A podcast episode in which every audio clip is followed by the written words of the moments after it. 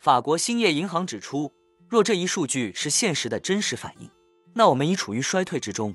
另外，欧洲央行行长拉加德表示，从特朗普第一个任期的政策来看，他可能当选美国总统是对欧洲的明显威胁。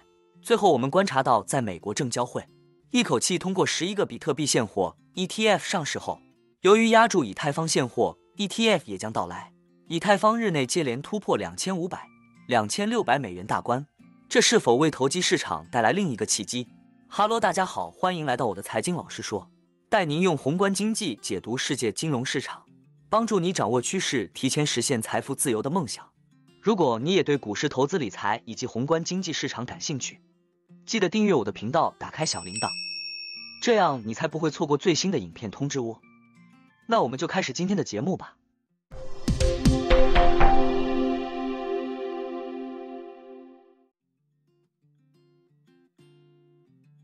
法国兴业银行在本周的一份报告中表示，投资者低估了经济放缓的风险，企业之间的贪婪通胀无法再支撑市场。该行指出了持续的贪婪通胀的证据，即经济中的通胀在一定程度上是由企业保持高价格驱动的。尽管通胀的潜在驱动因素有所改善，而但该银行表示，企业提价不太可能在2024年再次支撑市场，因为今年投资者对经济和市场的期望太高了。美国通胀已从二零二二年的高点大幅降温。美国劳工统计局的数据显示，去年十二月 CPI 同比上涨百分之三点四，远低于二零二二年六月创下的百分之九的峰值。尽管投资者已经对软着陆的前景感到乐观，但经济衰退仍对美国经济构成相当大的风险。一些专家指出，市场已经消化了美联储将大幅降息的预期，而在传统上，这是经济濒临严重放缓时才会发生的事情。纽约联储预计，美国经济在今年年底前陷入衰退的可能性为百分之六十三。与此同时，一些行业似乎已经陷入低迷。根据供应管理协会制造业指数，十一月制造业活动连续第十四个月收缩。不过，华尔街预计未来一年企业盈利增长仍将超过百分之十。一些策略师说，企业利润极有可能令人失望。分析师预计，企业利润疲弱可能引发今年美股从高点下跌百分之十七。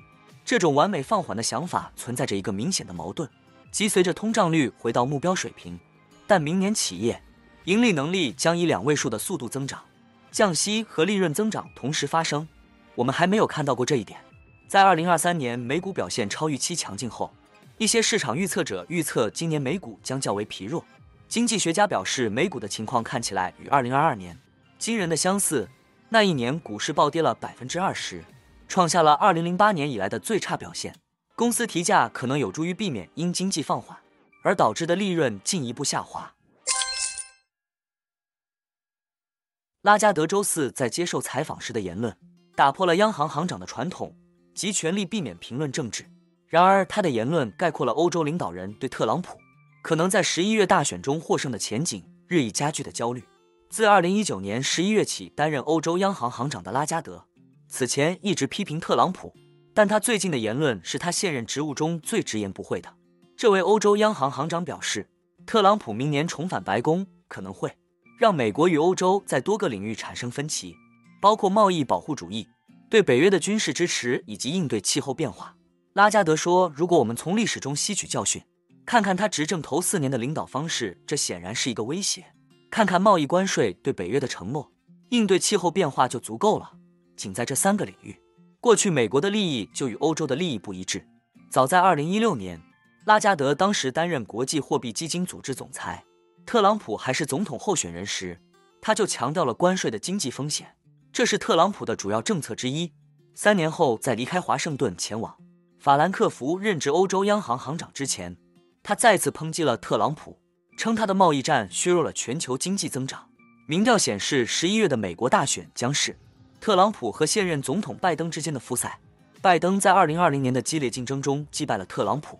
尽管特朗普陷入法律困境并可能被刑事定罪，但这位共和党前总统在民调中一直领先于拜登。